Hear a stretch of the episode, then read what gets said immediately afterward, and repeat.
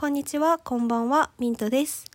今回は番組のタイトルを変えてみた件と近所についてお話ししていこうかなと思います。最後までお付き合いいただけると嬉しいです。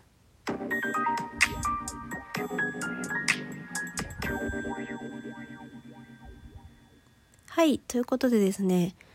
えー、もしかしたら聞いてくださっている方が一人ぐらいは気づいてくださった方がいらっしゃるかもしれないんですが今回からですねちょっと番組のタイトルを変えました、えー、前までは「好きも美しいもあるのにどうして生きづらいんだろう」っていう結構長めのねタイトルだったんですけど、まあ、ちょっと短くしたいなと思ったのもあって今回から「精神グラデーション」っていう、えーと、タイトルに変えました。まあねあの私事でねもう誰も興味ないかなと思うんですけどはい。せっかくなんでね今回のこのタイトルにした理由みたいなものを少しお話ししようかなと思います。今回新しいタイトルにしたいなって思った時に1個最初に入れたいなって思った言葉がグラデーションっていう言葉でした。これなんでかっていうと最近結構多様性っていう言葉がポジティブにもネガティブにも結構よく言われるようになったんじゃないかなっていうふうに思います。でそういった類のことを語る時に一つ一つの物事に対しての思いの強さの度合いだったり考え方の差だったりとかっていうのを人それぞれそこにはグラデーションがあるよねっていうような表現を使うっていうことが一つあるかなと思います。例えば好きなものを押したりする時とかに押し方には人それぞれグラデーションがあるよねとか興味関心にグラデーションがあるっていったことだったり考え方は人それぞれだよねみたいな意味合いで結構使われることがあるんじゃないかなと思うんですけど私はこのグラデーションっていう言葉がそういった、まあ、みんな違ってみんなそれぞれ尊重されるべきみたいな意味合いを持つことを一番広く柔らかく包み込んでいる言葉なんじゃないかなと私の感覚では思ってます。なのでそういう意味でグラデーションっていう言葉を今回入れたいなって思いました。でそこの上に載せる言葉として推進っていう言葉を選んだのにはさっきのグラデーションを選んだ理由に少し重なるものがあるんですけど推進っていう言葉の辞書的な意味が水中にある目的物への水面からの距離っていう意味合いなんですけど世の中にある一つ一つの物事に対しての心の距離であったりとか思いの深さ強度みたいなものって人それぞれ差があると思っててその一つ一つの物事に対する人それぞれの心の距離みたいなものを推進っていう言葉で比喩できないかなっていうふうに思って推進っていう言葉を選びました、えー、なので水中にあるような一つ一つの物事に対する心の距離、ま、つまり推進っていうのは人それぞれグラデーションがあるよねっていう、ま、意味をちょっと含ませたいなというふうに思って今回のタイトルをつけました。今まで結構長いタイトルだったんですけど短くなったので少し言いやすくなったかなと個人的には思っております、まあ、誰も別に言わないんですけど。はい、まあ、そういうねちょっと思いを込めて今回新しいタイトルをつけたっていうお話でした。はい。じゃあここからは時間があるのでせっかくなので最近の近所を話そうかなと思います。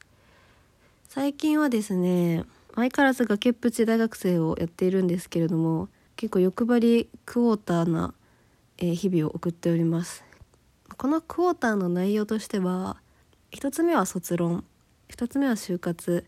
で3つ目は私は、えっと、学芸員資格っていうのを取るプログラムを大学で取っているのでその学芸員に関すること。で4つ目は大学生活最後の数ヶ月を使ってやりたいことを全部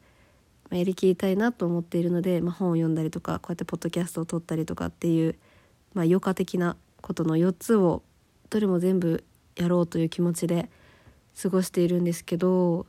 特に、えーと、卒論と就活と学芸員の実習に関することっていうのは12月中に全部型をつけなきゃいけないので今月は勝負の1ヶ月になるなというふうに思っております。と卒論はそこそこ順調に進んでいて、まあ、多分早めに終わるってことはないんですけど期限までには終わらせられるかなというふうに思っていて就活も内定をいただいたりとかっていうのもあって、まあ、まだ決めきってないんですけど12月中に決めたいなというふうに思っています。で学芸員に関してはと学芸員って博物館とか美術館とかで業務するような役職のことでその資格取得のために博物館とか美術館に実習に行かないといけないんですけど大体の人はね夏で終わるんですけど私は夏と冬と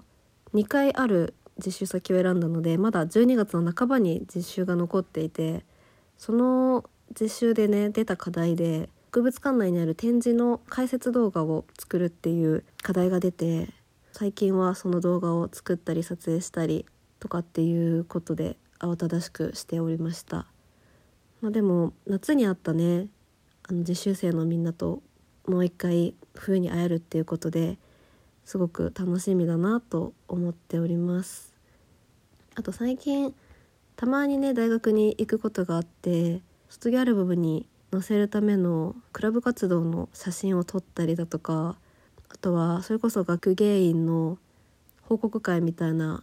プレゼンをしたりとか、まあ、そういったことで大学に行く機会が多いんですけどこうあと何回来えるかわからないっていうのとやってる内容が卒業に直結しているようなことだったりするので大学生活の終わりを感じていますね。そのサークル活動の写真を撮る時も久々にメンバーに会ったりだとか